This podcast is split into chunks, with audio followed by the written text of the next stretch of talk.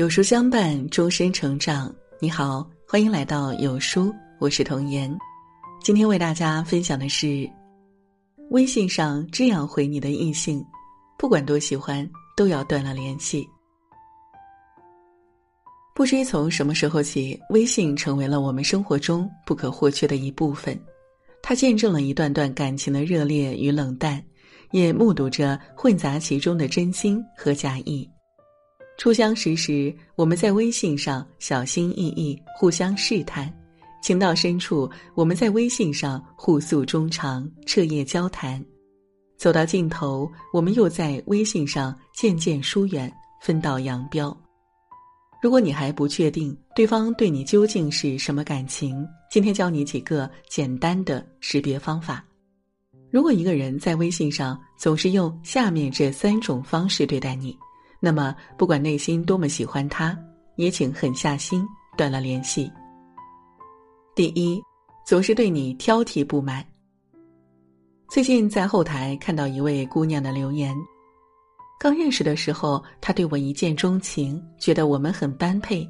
可真正在一起后，她却常常对我百般挑剔，有时候甚至很多天都不和我联系。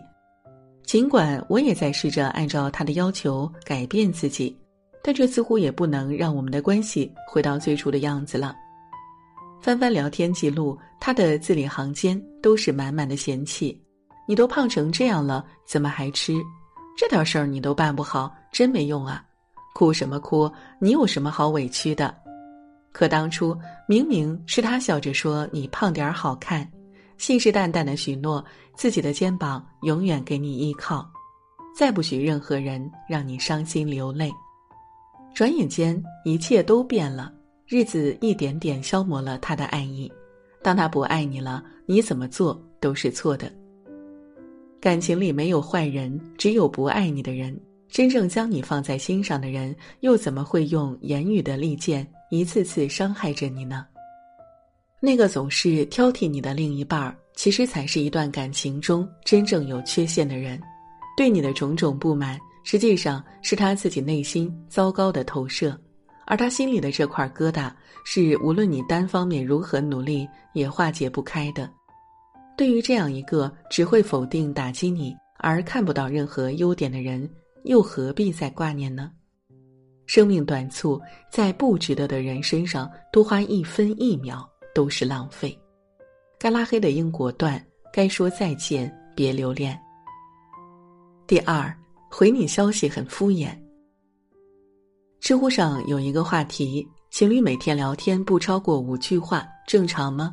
底下有位匿名网友这样回道：“对我来说是正常的，因为我已经不喜欢对方了，所以不想理他。在我看来，如果一个人每天只能跟你保持几句话的联系，基本上就是有问题的。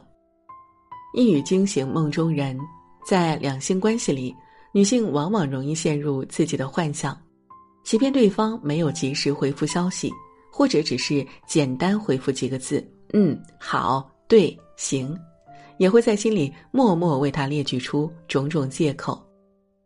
他没回我微信，应该是在忙吧？他说改天再见，应该是真的有事儿吧？但其实啊，他从来没有告诉过你他在忙什么。只是似乎所有事情都比你更重要，他所谓的改天再见也再没有下文，独留你一人，仍傻傻的怀抱期待。一段感情中最让人心疼的地方，莫过于明明自己委屈的不行，还要千方百计为冷漠的那一方开脱。这样的你，是否早就应该预料到？没有人忙到三百六十五天不可开交。也没有人天生性格冷淡，只是这个人并没有那么喜欢你而已。喜欢你的人总能透过话语读懂你的情绪，明白你的早安晚安在吗？都是我想你。不喜欢你的人却仿若自带装傻天赋，他听不懂你的暗示，看不穿你的喜欢，故意转移话题，绕开你的所有期待。木心先生说：“你问人问题，他答非所问，便已是答了，无需再问。别再试图叫醒一个习惯装睡的人。有些事儿，有些人，看明白后转身离开就好。第三，从不主动找你。电视剧《安家》里，珊珊喜欢上了公司的一个同事。为了能得到男神的好感，她总是找各种话题聊天。有时对方也会很快回复他，只是每次说完便没了下文。他从来不会主动联系珊珊。珊珊安慰自己，也许他只是慢热，总有一天会被打动。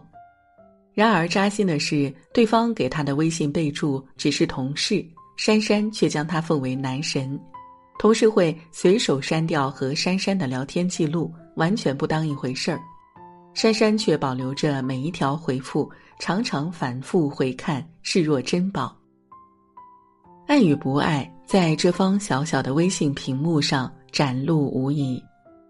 当你一股脑将所有的热情和爱意倾出，在那个错的人眼里，竟一文不值。于他而言，你不过是个可有可无的消遣。他甚至宁愿独处，也不愿为你付出多一点点时间。任何一段感情需要的都是两个人的相互付出。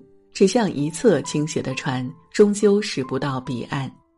正如法国作家西蒙波娃在《岳阳情书》里所写：“我渴望能见你一面，但请你记得，我不会开口要求要见你。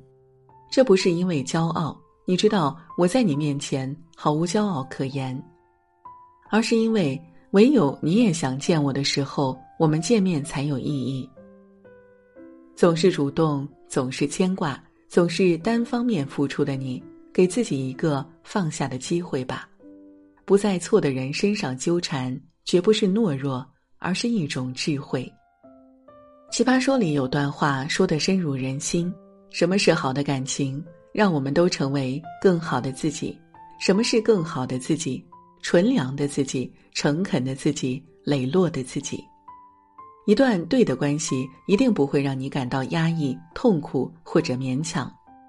真爱来临时，它会唤起双方最美好的感情，不带有一丝阴暗与龌龊。把真心留给值得的人，别让错的人掠走你生命里珍贵的阳光。点亮再看，我相信你命中注定的那个人一定会穿越层层阻碍，来到你的面前，让你明白，从前经历的种种不快，不过只是过眼云烟。